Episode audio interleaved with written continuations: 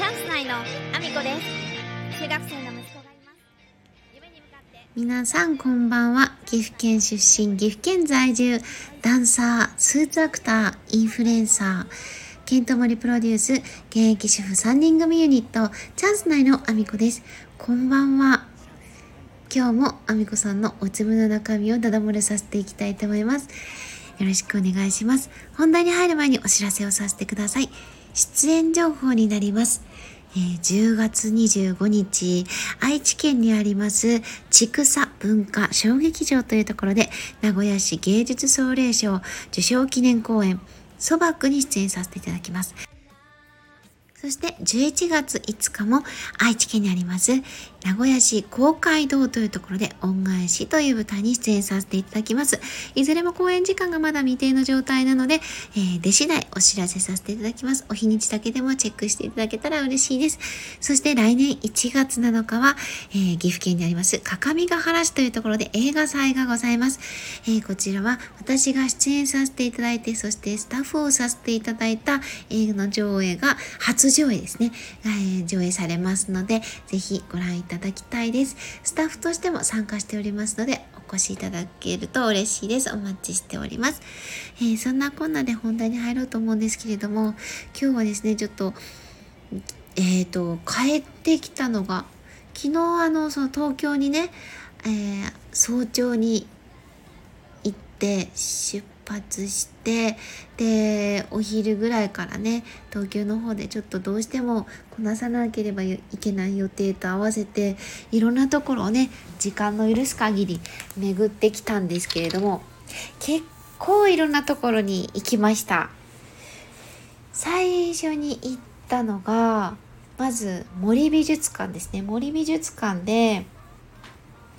ディズニーアニメーションイマーシブエクスペリエンスというのを見てきたんですよ。えっ、と、ディズニーランド行ったことある方は多分わかると思うんですけど、ディズニーランドの、えっ、と、フィルハーマジックっていうショーのような大スクリーンの中でそのディズニーのキャラクターたちがこういろんなキャラクターたちが登場するような、えー作品ですね。それをあの見たんですけどなんかねディズニーランドみたいに、えっと1個映像を見て場所を移動してでまたあのさらにスクリーンの映像を見るみたいな感じで2回こう移動しながらスクリーンの映像を見れたんですけどいややっぱりねなんかちょっとちょっとでもねディズニーランド行った気分味わいたいねって息子と言ってたんであのわずかでもね味わえて幸せでしたね。そして国立新美術館にも行きましてこちらね建物があの黒川紀章さんが建てられたっていうだけあってもう建物がすごく魅力的なんですよ。私建築物結構好きなのでもうそれだけでもね見れただけでもすごく嬉しかったんですけどちょっとね見る時間がね本当に限られていたのでもうたくさん見たい作品あったんですけどこの中のねえっ、と最国境というえー、と火薬を用いた独自のスタイルで作品を作られているサイさんっていう方なんですけれども火薬をですね本当に創造的に用いて作品を生み出してきていてで展覧会の中でもそうですね一番印象に残ったというかすごいなと思った万里の長城を使ってその作品を作られているのが映像として残っていてそれを見れたのがすごく感動的でしたね。なんかその火薬を用いて作っていてその空に登るようにはしごがかかっていくその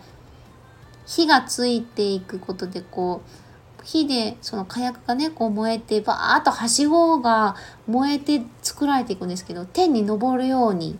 あの火が上がっていくものとかかなりダイナミックなというかおそらくこれだけの火薬量をあの日本でこう自由に使えるということがないのでこれは中国ならではの使い方というか作品が生み出されたものだなっていうふうに思いましたね。その後ですね東京タワーにも行きまして東京タワーでねようやくなんですけどあのレッド東京タワーを体感することができましたこのレッド東京タワーっていうのは中にあるこう XR の施設なんですけど今までねこうケントさんがそのオープニングでパフォーマンスをされたりとか映像作品を撮る時に使われたりとかしていたので何度かねあの行けるチャンスはあったものの結構急遽なことが多くて私がですねこうお休みお仕事のお休みの申請がね2ヶ月前には申請してないとなかなかちょっと取れなくて難しくてマジかっていうのはちょっと基本的にできないので参加できずにいたんですよね今まで。ようやくレッド東京に行けるということでレッド東京タワー行きましてでしこたまゲームをね2人でやったのでまた後日ね TikTok や Instagram でその動画はあげようかなと思うんですけどゲームがね結構な数あるんですよ。でパスポート持ってると、まあ、並んであのたくさん体験できるので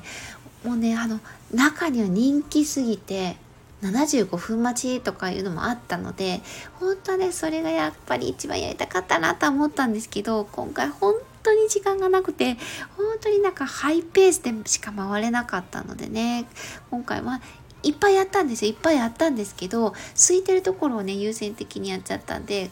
次にまたね